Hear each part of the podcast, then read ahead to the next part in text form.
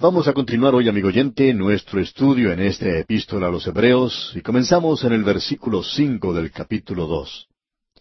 En el primer capítulo habíamos observado la superioridad de Cristo a los profetas del Antiguo Testamento en los primeros tres versículos.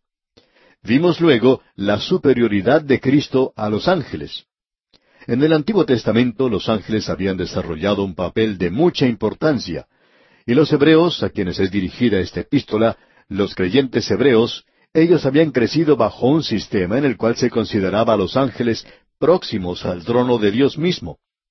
El escritor aquí está demostrando a Cristo como alguien superior a los ángeles.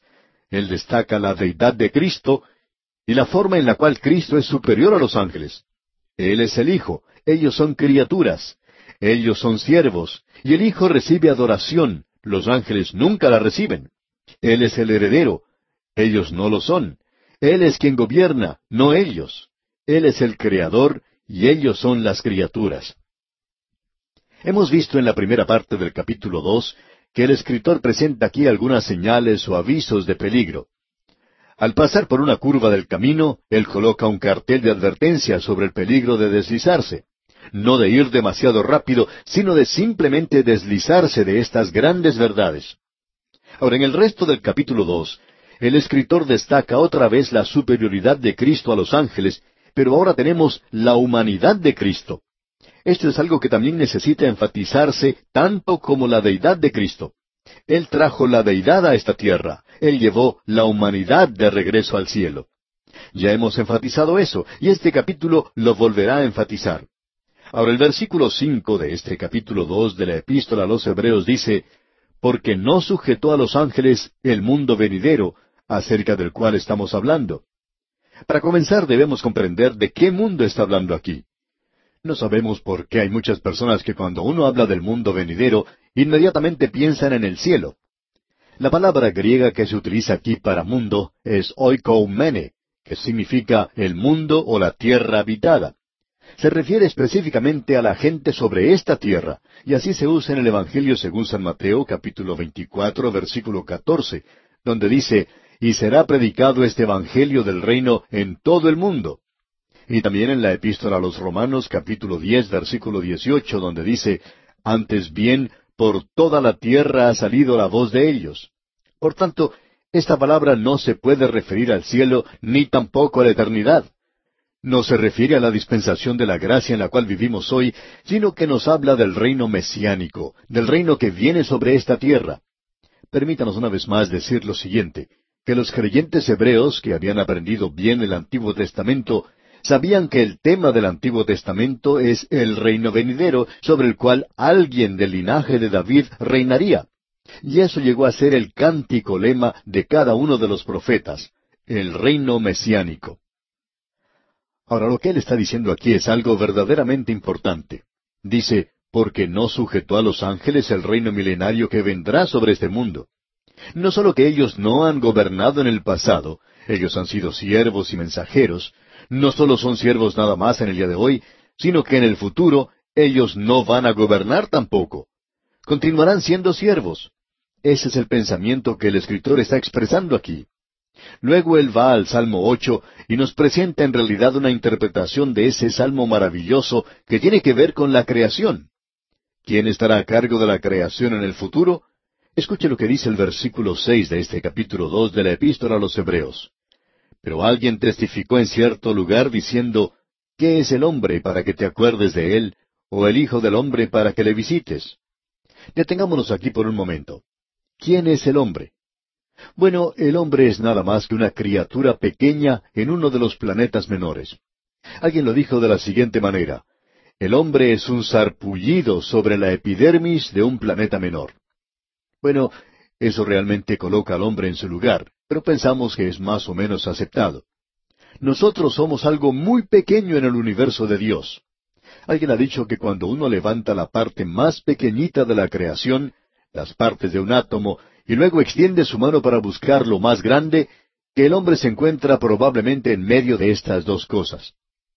Él puede mirar hacia abajo y por cierto que mira hacia arriba. Pero lo importante no es que el hombre se encuentra en el medio de la creación física. Lo importante es que Jesús llegó a ser un hombre, o más bien el Señor de la gloria, la segunda persona de la Trinidad, se hizo Jesús, el hombre, aquí en la tierra. ¿Qué es el hombre para que te acuerdes de él? Bueno, la respuesta es esta. Jesús llegó a ser hombre. Él dejó la gloria del cielo y bajó a esta tierra y no se convirtió en un ángel. Eso es lo que va a decir aquí. ¿Qué es el hombre para que te acuerdes de él, o el Hijo del hombre para que le visites? ¿Qué es el hombre? Bueno, el hombre en sí mismo no es nada. Físicamente, si uno separa los elementos químicos de su cuerpo y tratara de vender esos componentes químicos en el mercado, hubo una época cuando uno podía venderlos por unos pocos centavos, y quizá en el día de hoy, debido a la inflación, valga un poquito más. Pero en realidad no tiene mucho valor, especialmente cuando uno piensa en el valor del dinero del presente. Así es que el hombre no es muy valioso físicamente hablando. Mentalmente él piensa que es algo, pero conoce muy poco. ¿Qué es lo que el hombre conoce realmente en cuanto a este vasto universo en el cual estamos nosotros? Se ha gastado millones y millones para enviar al hombre a la luna para ver si se puede encontrar cómo comenzó todo. No se cree en el primer capítulo del Génesis, por tanto se explora la luna. Bueno, amigo oyente, Génesis capítulo uno, versículo uno, aparece como un lugar mucho mejor que cualquiera que hemos podido ver en la luna, y así lo aceptamos de esa manera. Así es que el hombre no vale mucho, mental, material o físicamente. No puede levantar mucho, tampoco puede hacer mucho. Cuando usted mira al hombre puede observar que es un pecador perdido, que se encuentra en una condición terrible. ¿Qué es el hombre para que te acuerdes de él, para que le visites? Bueno, Él nos visitó porque venía a comunicarse con nosotros y quería salvarnos de nuestra condición perdida. Ahora, en el versículo siete de este capítulo dos de la Epístola a los Hebreos que estamos estudiando, dice, Le hiciste un poco menor que los ángeles, le coronaste de gloria y de honra, y le pusiste sobre las obras de tus manos. ¿Qué fue lo que hizo con el hombre? Bueno, le hizo un poco menor que los ángeles. Aún así, para comenzar, al hombre le tocó ocupar un lugar menor que los ángeles. El Salmo ocho nos presenta esto de una manera muy clara el hombre fue hecho menor que los ángeles. Ahora, aquel que es mayor que los ángeles, superior a los ángeles, es el Señor de la gloria, y Él está dispuesto ahora a descender a un lugar menor que los ángeles, y no llegar a ser un ángel, sino un hombre. En el Antiguo Testamento tenemos el relato de un incidente en el que tomó parte el ángel del Señor. Se menciona el pacto de Jacob en el capítulo treinta y dos de Génesis, y cerca de ese lugar el ángel del Señor luchó con Jacob. Y nosotros creemos que ese ángel del Señor era el Señor Jesucristo mismo. Él ha descendido hoy y se ha convertido en uno menor que los ángeles, porque se convirtió en hombre. Aparentemente el ángel es una medida. Él es la norma de las medidas. Cristo está sobre él. Pero ahora Él desciende a algo menor que los ángeles. Lo hace para revelar a Dios. Él es el representante del hombre ante Dios. Él trajo a Dios a la tierra y llevó al hombre al cielo. Cuando usted y yo lleguemos allí, amigo oyente, y lo haremos en Cristo, estamos seguros de que vamos a llegar allí porque ya estamos en Cristo. Nuestra posición ya está asegurada. Ese es el propósito original de Dios para con el hombre. Notemos otra vez lo que dice este versículo siete. Le hiciste un poco menor que los ángeles, le coronaste de gloria y de honra, y le pusiste sobre las obras de tus manos. El hombre va a hacer algo que los ángeles nunca han podido hacer. Los ángeles no gobiernan el universo de Dios. Ellos son mensajeros que obran bajo Dios. Hubo en cierta ocasión un ángel que trató de rebelarse contra Dios. Él trató de establecer su propio reino. Él trató de llegar a ser un gobernante. Ese fue Lucifer, el hijo de la mañana. En el día de hoy lo reconocemos por el nombre de Satanás o diablo. Él era un ángel de luz, pero él se rebeló. Y Dios no tenía ninguna intención de que llegara a gobernar, pero había creado al hombre y el hombre sí gobernará. Pero el hombre hoy no es capaz de hacer eso. Creemos que ha demostrado eso muy bien. Es algo trágico que se puede apreciar en cualquier nación. El hombre no puede gobernar aunque cree que sí lo puede hacer.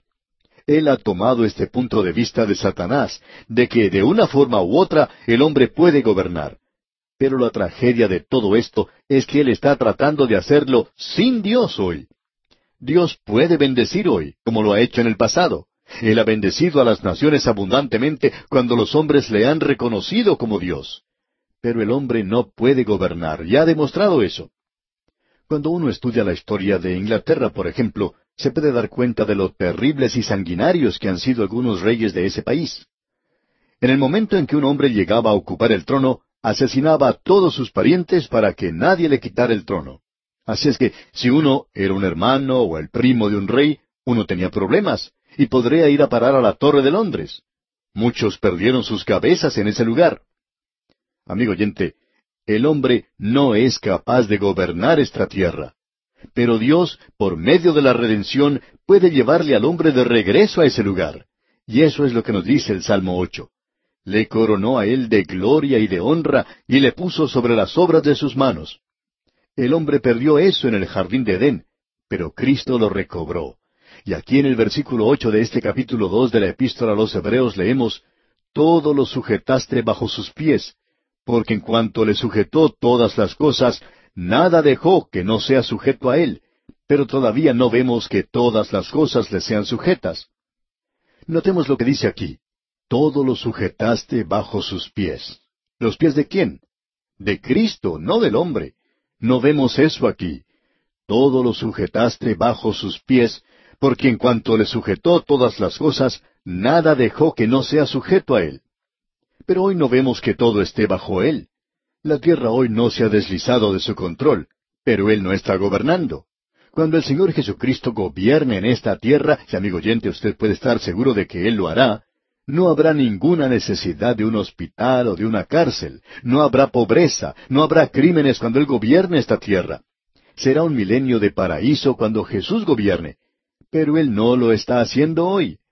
El escritor está aquí citando al Salmo ocho y nos presenta esto muy claramente que el Salmo habla de Cristo, pero esto no ha sido cumplido hasta el momento presente.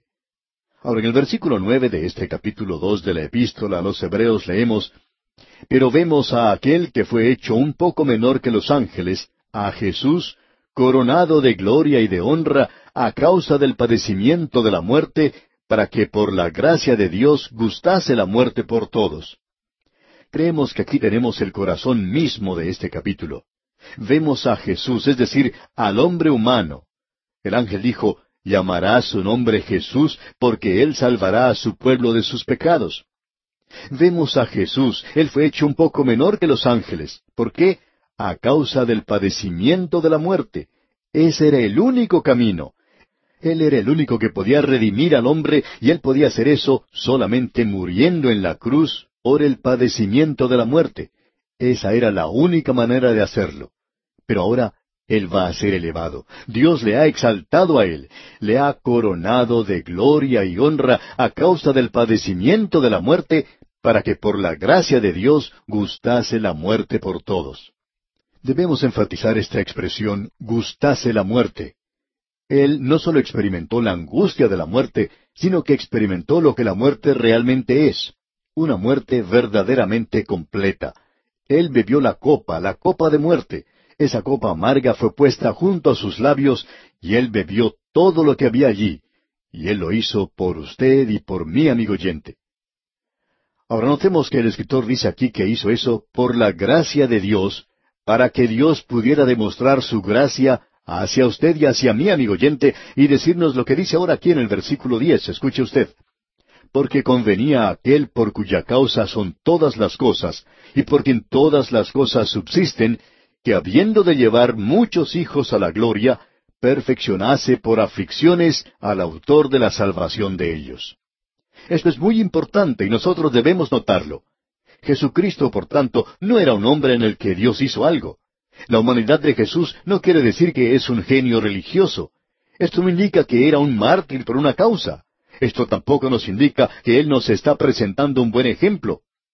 La humillación de Cristo logró dos cosas.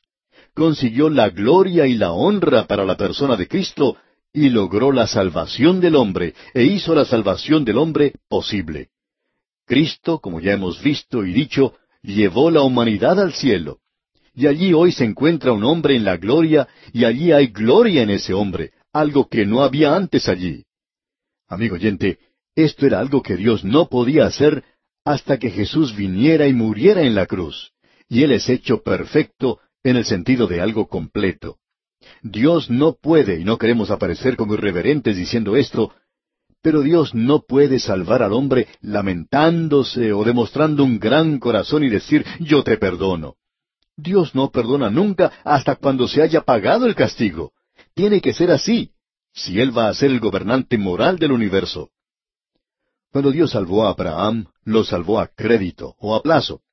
Él dijo, cuando salvó a Abraham, tomó la cuenta y dijo, yo pagaré esto más tarde. Pero cuando vino el cumplimiento del tiempo, Dios envió a su Hijo, nacido de mujer y nacido bajo la ley, para que redimiese a los que estaban bajo la ley, a fin de que recibiésemos la adopción de hijos. Él redimió a Moisés, Él redimió a David por su muerte en la cruz. Él le redimió a usted, amigo oyente, y usted y yo tenemos que llevar un sacrificio hoy. Y el escritor de esta epístola a los Hebreos nos va a dejar esto muy en claro más adelante. Usted y yo, amigo oyente, miramos por medio de la fe hacia atrás al Señor, porque esta es la forma que Dios tiene de hacerlo. Él es el único camino que Dios tiene para la salvación de la humanidad. El propósito celestial de Dios, por tanto, es el de llevar a muchos hijos a su hogar en la gloria. Él puede hacer esto solo por medio de la muerte de Cristo. Amigo oyente, estamos recorriendo un terreno realmente tremendo en el día de hoy. Esta es una porción con la cual no se trata mucho, y esa es la razón por la cual estamos dedicándole tanto tiempo. Esto es algo muy importante tanto para usted como para mí hoy. Y aquí vamos a detenernos por hoy. Dios mediante, en nuestro próximo programa, continuaremos nuestro estudio de este capítulo dos de la Epístola a los Hebreos. En el día de hoy, amigo oyente, regresamos al capítulo dos de esta Epístola a los Hebreos que estamos estudiando y vamos a continuar con nuestro estudio partiendo del versículo diez, ya que esto es algo muy importante. Es uno de esos versículos a los cuales uno no puede dejarlos ir. Los versículos nueve y diez de este capítulo dos de la Epístola a los Hebreos son el corazón mismo de este capítulo. Porque convenía, dice aquí, a aquel por cuya causa son todas las cosas. Ahora todas las cosas fueron hechas para Él, y por Él fueron hechas. Es decir, que el Señor Jesucristo fue quien las hizo y fueron hechas para Él.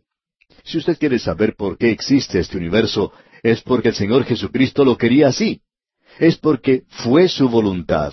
Y este universo existe para Él. Ese es el origen de esto. La mente de Cristo. Ahora notemos lo que dice aquí en este versículo diez. Porque convenía a aquel por cuya causa son todas las cosas, y por quien todas las cosas subsisten, que habiendo de llevar muchos hijos a la gloria, perfeccionase por aflicciones al autor de la salvación de ellos. Y ese es el propósito presente de Dios. Dios tiene un propósito futuro, el de colocar a su rey sobre el monte santo de Sión. Eso lo encontramos allá en el Salmo 2. Y Dios está dirigiendo eso en aquella dirección en el presente en el día de hoy está llamando a un pueblo para su nombre. El Señor Jesucristo está salvando a la gente. El Señor está llevando a muchos hijos a la gloria. Eso lo podemos apreciar por todas partes del mundo. Y Dios aún está llamando a su pueblo en su nombre, llevando muchos hijos a la gloria por el autor de la salvación de ellos. Ahora queremos decir algo en cuanto a esta palabra autor aquí. Se repite otra vez en el versículo dos del capítulo doce. En el libro de los Hechos de los Apóstoles, capítulo tres, versículo quince, se traduce como príncipe. En realidad lo que indica es el originador o el líder. El doctor Scofield señala que es aquel que inicia y lleva a cabo algo. Es decir, que el Señor Jesucristo es el alfa y omega de todo. Él es el comienzo y el fin. Él comienza algo y lo completa. Él es el autor, el originador, él es quien origina nuestra salvación. Él no solo la origina, sino que hace del autor de nuestra salvación algo perfecto. Y ya hemos hablado algo de esta palabra perfecto antes. Esto tiene que ver con la idea de llevar algo hacia una meta, a consumarlo. Así es que aquí tenemos esta palabra autor y también la palabra perfecto. Él lo origina, Él lo consuma. Él lo comienza, Él lo finaliza es el principio y el fin, el alfa y omega. Eso es lo que está diciendo el escritor aquí. ¿Y cómo lo hizo? Viniendo a esta tierra y tomando en sí mismo nuestra humanidad, y ahora está sentado a la diestra del trono de Dios. Ahora, ¿qué fue lo que él hizo cuando vino aquí? Él probó la muerte, se nos dice en el versículo nueve, la última parte, a causa del padecimiento de la muerte, para que por la gracia de Dios gustase la muerte por todos. Y como dijimos en nuestro programa anterior, esto no quiere decir solamente la muerte que Él padeció, sino todo lo que la muerte significa. Por tanto, el Señor Jesucristo llegó a ser un hombre. Él no fue un hombre en el cual Dios hizo algo, aunque así sucedió también. Pero Él no es un genio religioso, aun cuando lo fue. Él no fue un hombre en el cual Dios hizo algo, aunque así sucedió también. Pero Él no es un genio religioso, aun cuando lo fue. Él no es un mártir por una causa, aunque se puede decir eso. Él no es solo un buen ejemplo. No, Él vino a esta tierra para redimir a la humanidad, para lograr la salvación del hombre. Hoy hay un hombre en la gloria. Un hombre regresó al cielo, y Él fue quien trajo a Dios aquí a la tierra para revelar a Dios. Él llevó la humanidad allá al cielo para representar a la humanidad. Él revela a Dios en la tierra.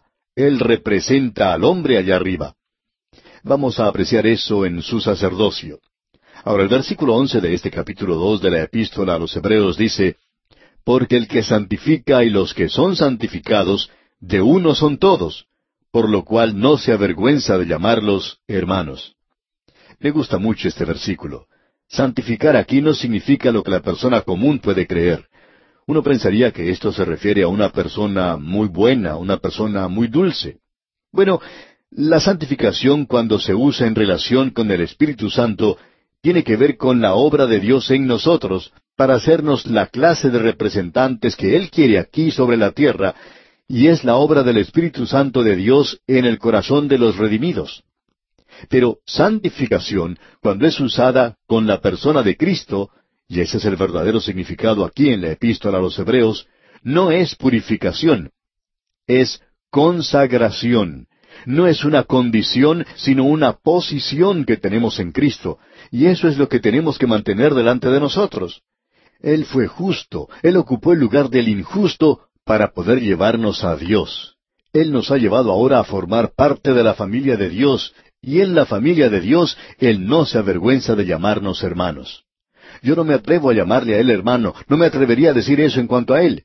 Pero debemos decir esto, que Él nos ha llevado a la familia de Dios a nosotros. Él es el primogénito de entre muchos hermanos. Él es la cabeza de la familia.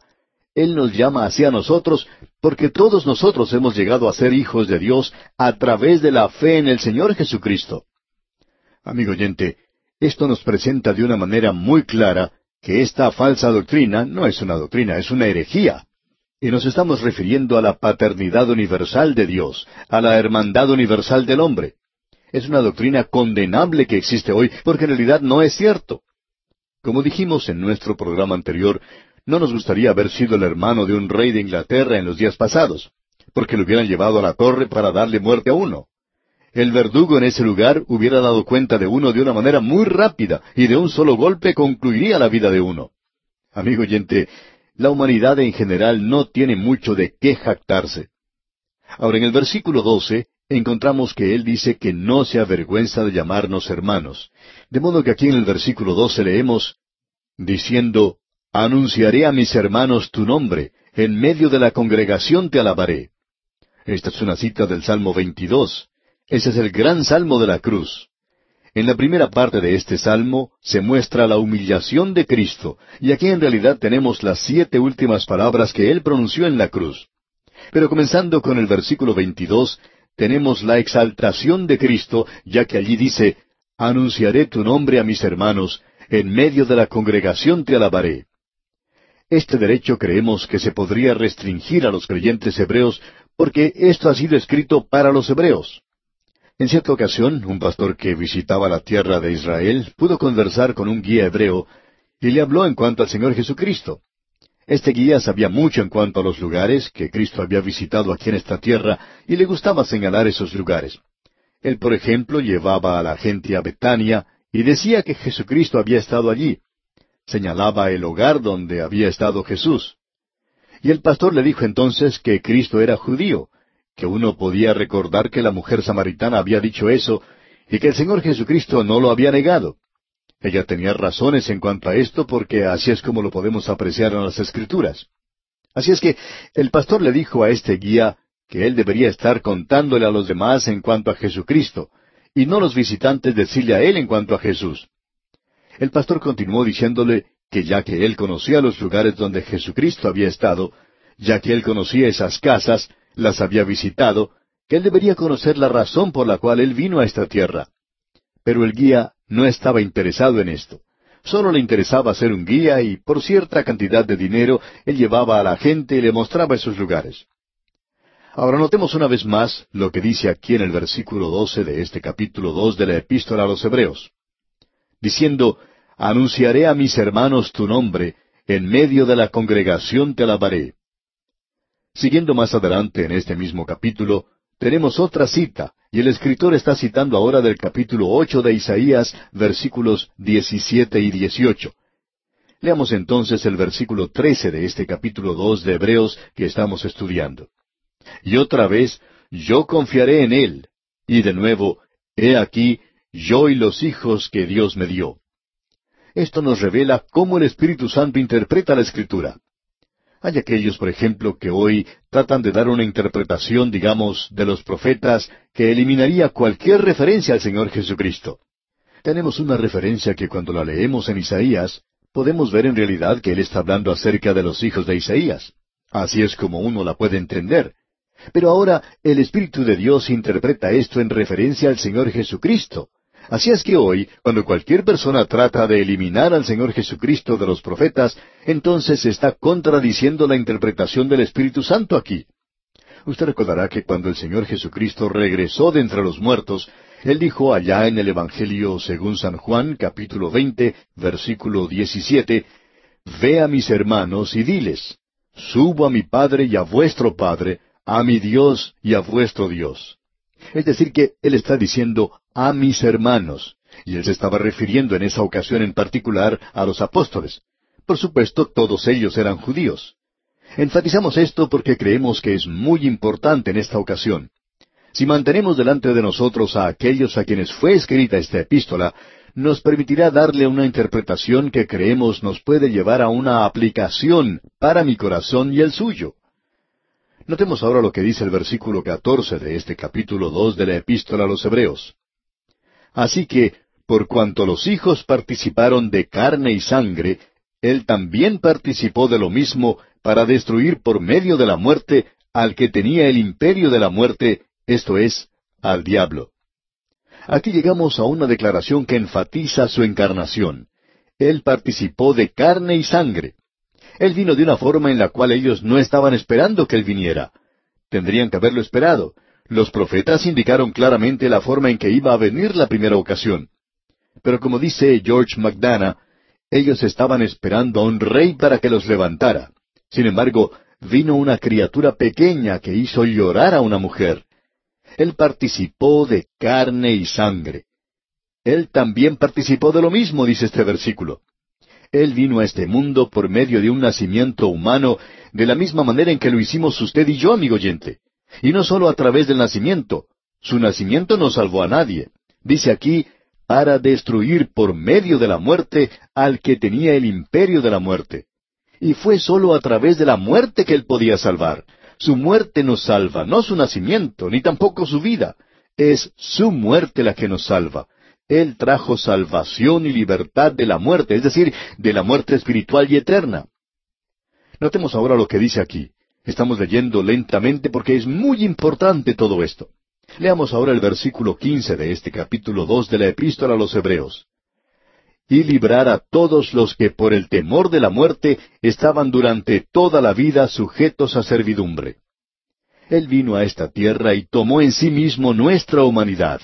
Él se hizo inferior a los ángeles, porque dicen los versículos 16 y 17, porque ciertamente no socorrió a los ángeles, sino que socorrió a la descendencia de Abraham, por lo cual debía ser en todo semejante a sus hermanos, para venir a ser misericordioso y fiel sumo sacerdote en lo que a Dios se refiere, para expiar los pecados del pueblo. Cuando Él vino aquí en semejanza de los hombres, era una semejanza real. Él se identificó completamente con nosotros. Él podía haber nacido en el palacio de César, pero no nació allí. Él nació en la pobreza, él nació en un pesebre. ¿Por qué? Para poder experimentar lo que era en realidad ser semejante al hombre, para poder saber algo del efecto del pecado en el hombre. ¿Y dónde podemos ver esto? Bueno, lo podemos ver en la pobreza, lo podemos ver en la tentación, lo podemos ver en la muerte violenta y que no merecía. Allí es donde uno puede ver el pecado manifestado. Creemos que es algo trágico en el presente cuando podemos enterarnos de personas ancianas que son asesinadas por algunos jóvenes que tienen algunos problemas psicológicos. Debemos darle gracias a Dios que Él va a arreglar las cosas algún día. Habrá que rendir cuentas algún día, y eso lo tendremos que hacer ante Él. Así es que bajó aquí a esta tierra y conoció lo que era la verdadera pobreza. Muchas historias tristes se relatan de la Segunda Guerra Mundial.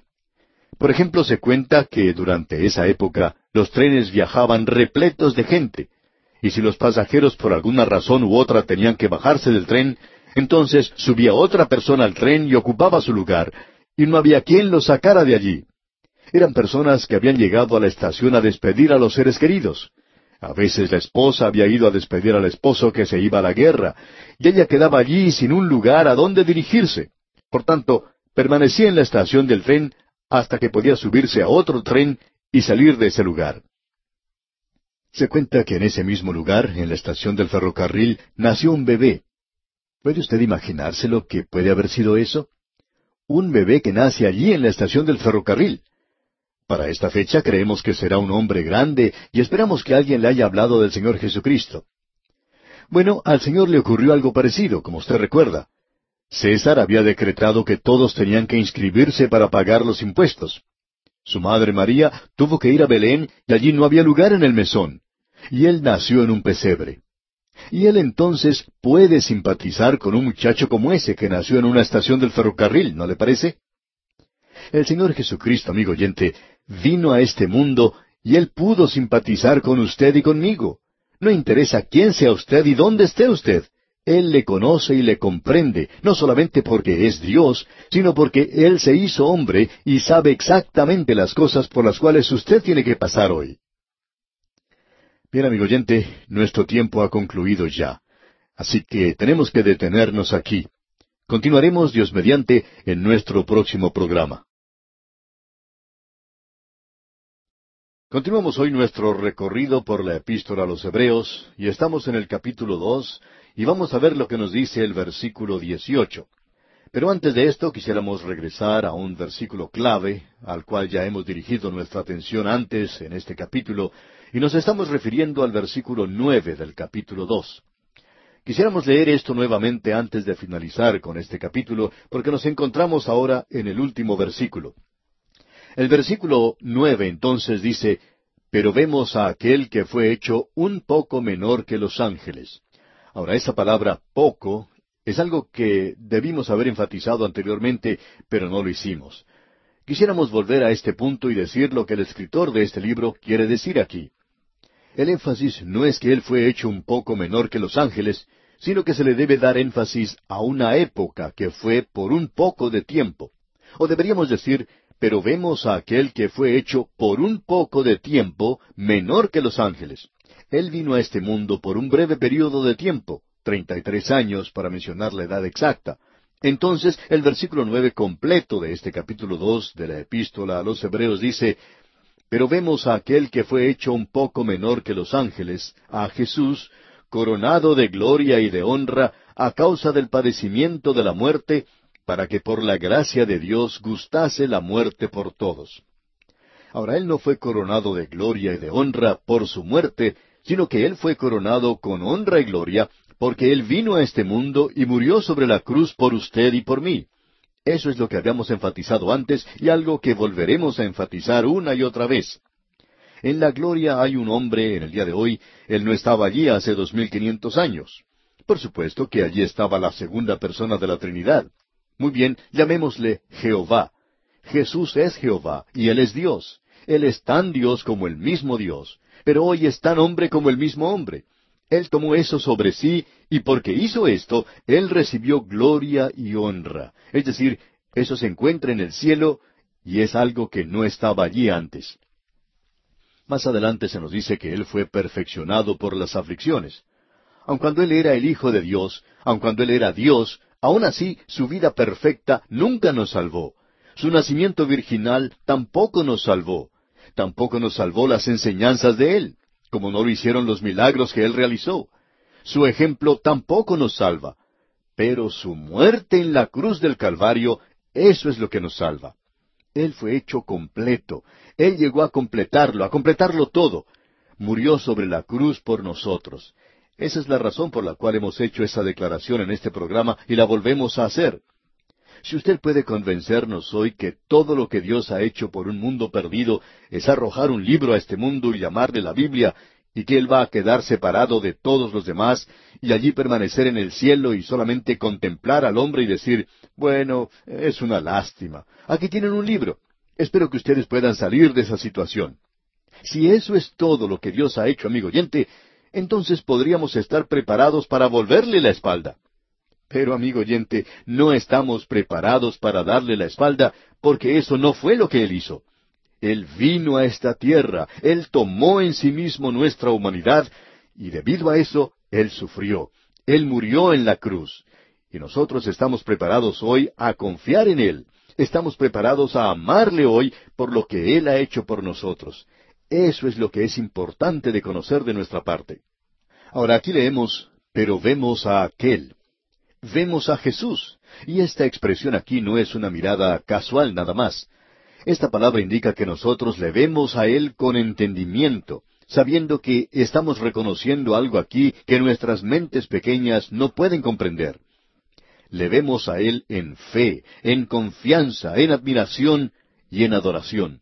Todo eso está aquí en esta pequeña palabra, pero vemos a Jesucristo. ¿Le ha visto usted en este día, amigo oyente? ¿Le ha quitado el Espíritu de Dios ese velo que tiene sobre sus ojos para poder verle? Aquí tenemos una declaración realmente maravillosa. Seguimos avanzando ahora y pasamos al versículo 16 al continuar en nuestro estudio y acercarnos ya al final de este capítulo 2. Allí dice, porque ciertamente no socorrió a los ángeles, sino que socorrió a la descendencia de Abraham. En el Antiguo Testamento él había tomado la naturaleza de los ángeles. Y los hebreos comprendían eso en el Antiguo Testamento. Ellos sabían que Él era un ángel del Señor en el Antiguo Testamento, pero en esta ocasión Él no tomó la naturaleza de los ángeles, sino que socorrió a la descendencia de Abraham, dice. Es decir, que Él vino en ese linaje. Es así como Él vino a este mundo. Y Dios comenzó la preparación hace muchísimo tiempo, al mismo comienzo, al principio de este mundo con Adán y Eva.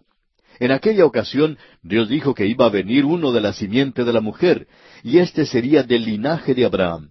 Un poco más adelante estaba la tribu de Judá, y un poco más adelante de esto se encontraba en la tribu de Judá la familia de David, de la nación de Israel, de la simiente de Abraham, y eso puede hacerse regresar hasta el jardín de Edén. Dios estaba haciendo sus preparaciones. Ahora él nació de una virgen. Es así como él tuvo que nacer, y amigo oyente, el Señor dejó tantas señales que cualquiera podría haber encontrado su camino a Belén, no solo los sabios del Oriente, sino cualquier persona, aun un vagabundo. Este podría haber encontrado su camino a Belén en aquel día porque Dios había puesto estas señales. Así es que él fue de la descendencia de Abraham. Ahora el versículo 17 continúa diciendo, por lo cual debía ser en todo semejante a sus hermanos. Escuche usted, en todo. Aún hoy hay mucha pobreza en la vida en aquella tierra, especialmente entre los árabes, y da pena en realidad ver a los refugiados en esa zona en el presente. No podemos aprobar algunas de las cosas que ellos hacen, como el asesinato y algo por el estilo. Pero amigo oyente, esta gente ha estado viviendo desde el año 1948 en campos de refugiados. Luego vemos que es algo realmente terrible ver la forma en que están viviendo allí. Aún sus propios hermanos, los otros árabes, no les han permitido que se integren entre la gente. Ellos han sido limitados, confinados a estos campos. Y todo lo que las otras naciones han hecho es ayudar con dinero. Se piensa que el dinero puede hacer cualquier cosa, que es como un Dios que puede resolver cualquier problema. y usted tiene todo lo que desea si tiene suficiente dinero.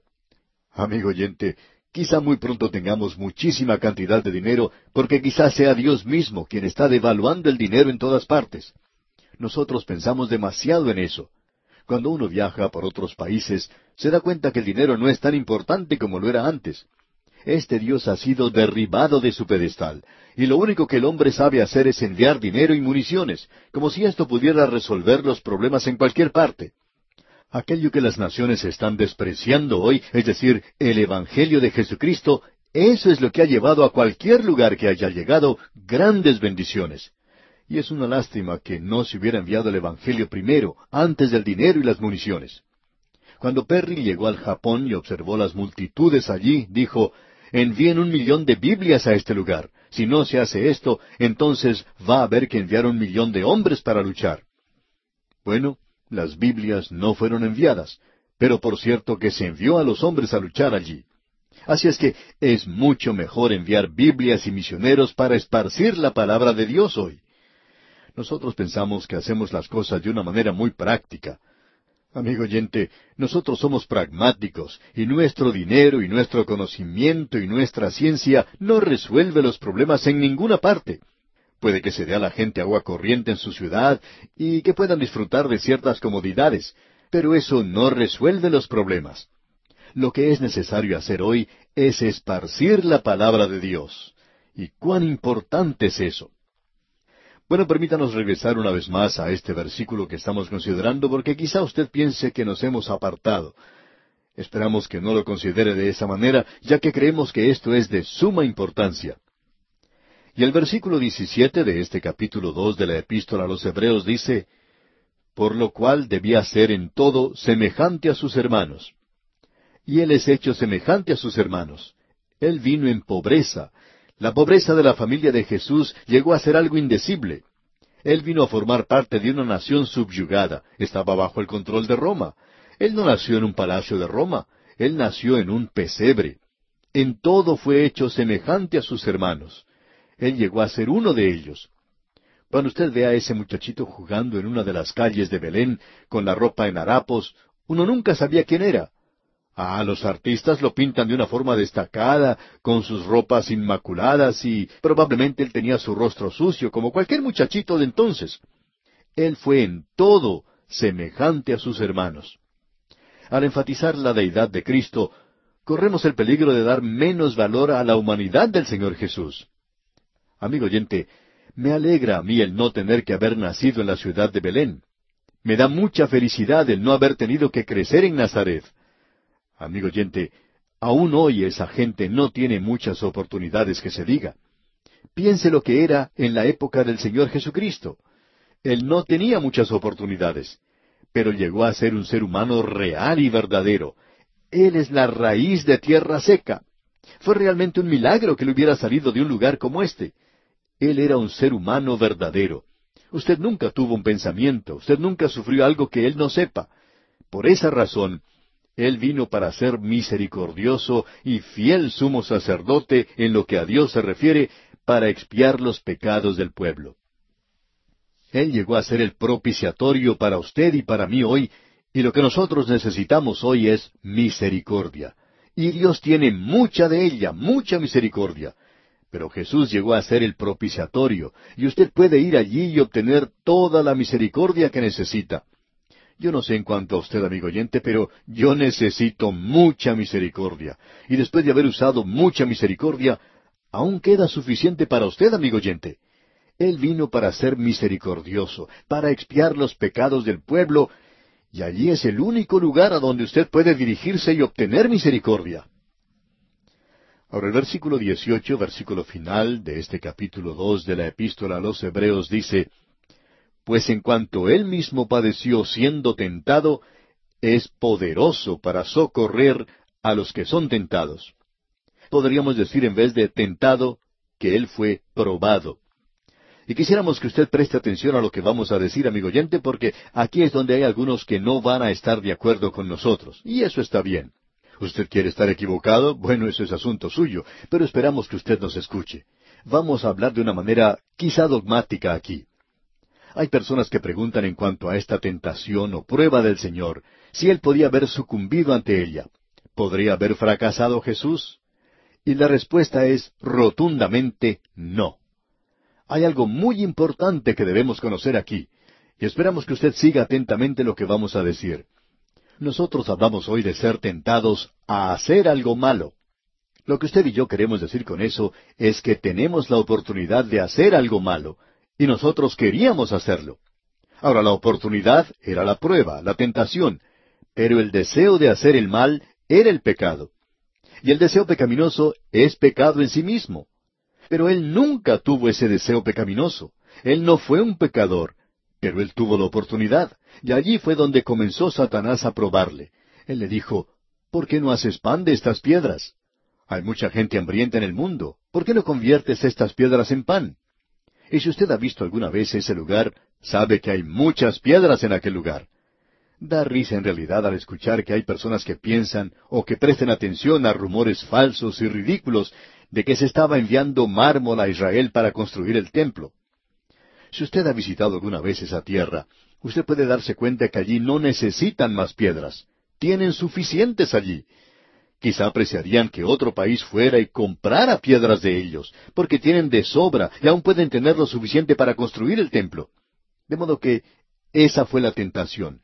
El Señor podría haber hecho de las piedras pan, pero no lo hizo. En realidad, la prueba que Él padeció fue mucho mayor que la mía. Queremos que sepa lo siguiente, amigo oyente. Si yo pudiera haber hecho pan de las piedras, estaría ahora mismo en el negocio de la panadería, porque podría haber hecho mucho pan. Pero Él no lo hizo. Tuvo la oportunidad, sí, de hacerlo. Y esa es la prueba. Pero Él no sucumbió ante ella. Él nunca tuvo el deseo de sucumbir ante esa prueba y él no podía tener ese deseo por la misma razón de que era Dios. Nuevamente hacemos la pregunta, ¿podría haber pecado Jesús? Y la respuesta es no. Alguien nos puede decir entonces, bueno, ¿cuál era entonces el propósito de la prueba? Él no podía ser tentado. Amigo oyente, si uno quiere hacerlo de esa manera, entonces podríamos preguntar si el oro puro debería ser probado también. Cuando se saca el oro de alguna mina, este es llevado a una persona que ensaya el oro, que lo prueba. Este es un oficial de la Casa de Moneda, cuyo deber es reconocer la ley del oro. ¿Sabe usted por qué hacen eso? Quieren probar ese oro. Y si uno le preguntara a esa persona que está probando el oro y le dijera, bueno, ¿no piensa usted que eso es oro puro? El hombre contestaría, por supuesto que es oro puro, pero nosotros tenemos que atestiguar que es oro puro. Es así que es probado. Él fue probado. Aún podemos presentar otra ilustración en cuanto a esto. En cierta ocasión, una gran inundación derribó el puente de ferrocarril de una pequeña ciudad. Para reemplazarlo se construyó un puente mucho más grande y de acero. Cuando la construcción de este gran puente del ferrocarril fue finalizada, los ingenieros llevaron y colocaron en ese puente dos máquinas de ferrocarril. Cuando los habitantes de la zona observaron lo que estaba ocurriendo, uno de ellos se animó a preguntarle a un ingeniero lo que estaba haciendo. Este dijo que se estaba probando el puente. Y este otro le dice, ¿piensa usted que se puede caer? A lo cual el ingeniero, de manera un poco sardónica, respondió, Por supuesto que no se va a caer. Estamos colocando esas máquinas de ferrocarril allí para probar que no va a caer. Pues bien, amigo oyente, el Señor Jesucristo fue tentado para probar que Él era quien decía que era. Y eso es importante. Amigo oyente, si Jesús de Nazaret hubiera pecado, eso no hubiera probado que Dios en la carne podía pecar. No habría probado eso, sino que habría probado que Jesús de Nazaret no era Dios en la carne. La prueba demostró que era Dios en la carne. Él no puede pecar. Esperamos pues haber aclarado este punto. Quizá usted no lo crea, pero eso es algo que se presenta en la palabra de Dios se nos dice que Él fue probado, tentado en todo. Ahora veamos lo que dice aquí este versículo 18. Pues en cuanto Él mismo padeció siendo tentado, es poderoso para socorrer a los que son tentados. Solo hemos considerado un versículo hoy, amigo oyente, pero esto es algo muy importante porque es el tema de la epístola que vamos a poder apreciar en el capítulo cinco.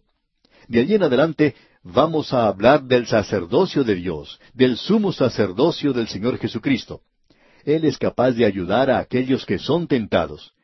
Y si hay una cosa que esperamos hacer resaltar de esta epístola, es que usted y yo seamos conscientes que tenemos un sumo sacerdote. Él está vivo en este mismo momento. Él se encuentra sentado a la diestra de Dios, y lo que es mucho mejor aún, Él está dispuesto a ayudarnos. Él se encuentra allí. Cuando uno se despierta en la noche y no puede volver a conciliar el sueño y se mueve de un lado para otro, cuando tenemos alguna carga en nuestro corazón, alguna inquietud, podemos mirar a nuestro sumo sacerdote. Él se encuentra allí en el cielo. Él me conoce, Él me comprende y uno puede llevarle a Él la carga. Amigo oyente, no importa lo que venga, cuando llegan esos momentos tenebrosos, cuando usted y yo pasamos por ese valle de sombra de muerte, tenemos un gran sumo sacerdote, y Él es poderoso para socorrer a los que son tentados. Él es capaz de ayudarle a usted hoy. Tememos que no le estamos usando a Él como debiéramos usarle. Nos olvidamos de Él y tratamos de luchar la batalla solos. Pero amigo oyente, Él está dispuesto a ayudarnos. Él quiere que usted y yo vayamos a Él. Hagámoslo, pues, amigo oyente. Y aquí vamos a detenernos por hoy. Dios mediante, en nuestro próximo estudio, entraremos a considerar el capítulo tres de esta epístola a los Hebreos.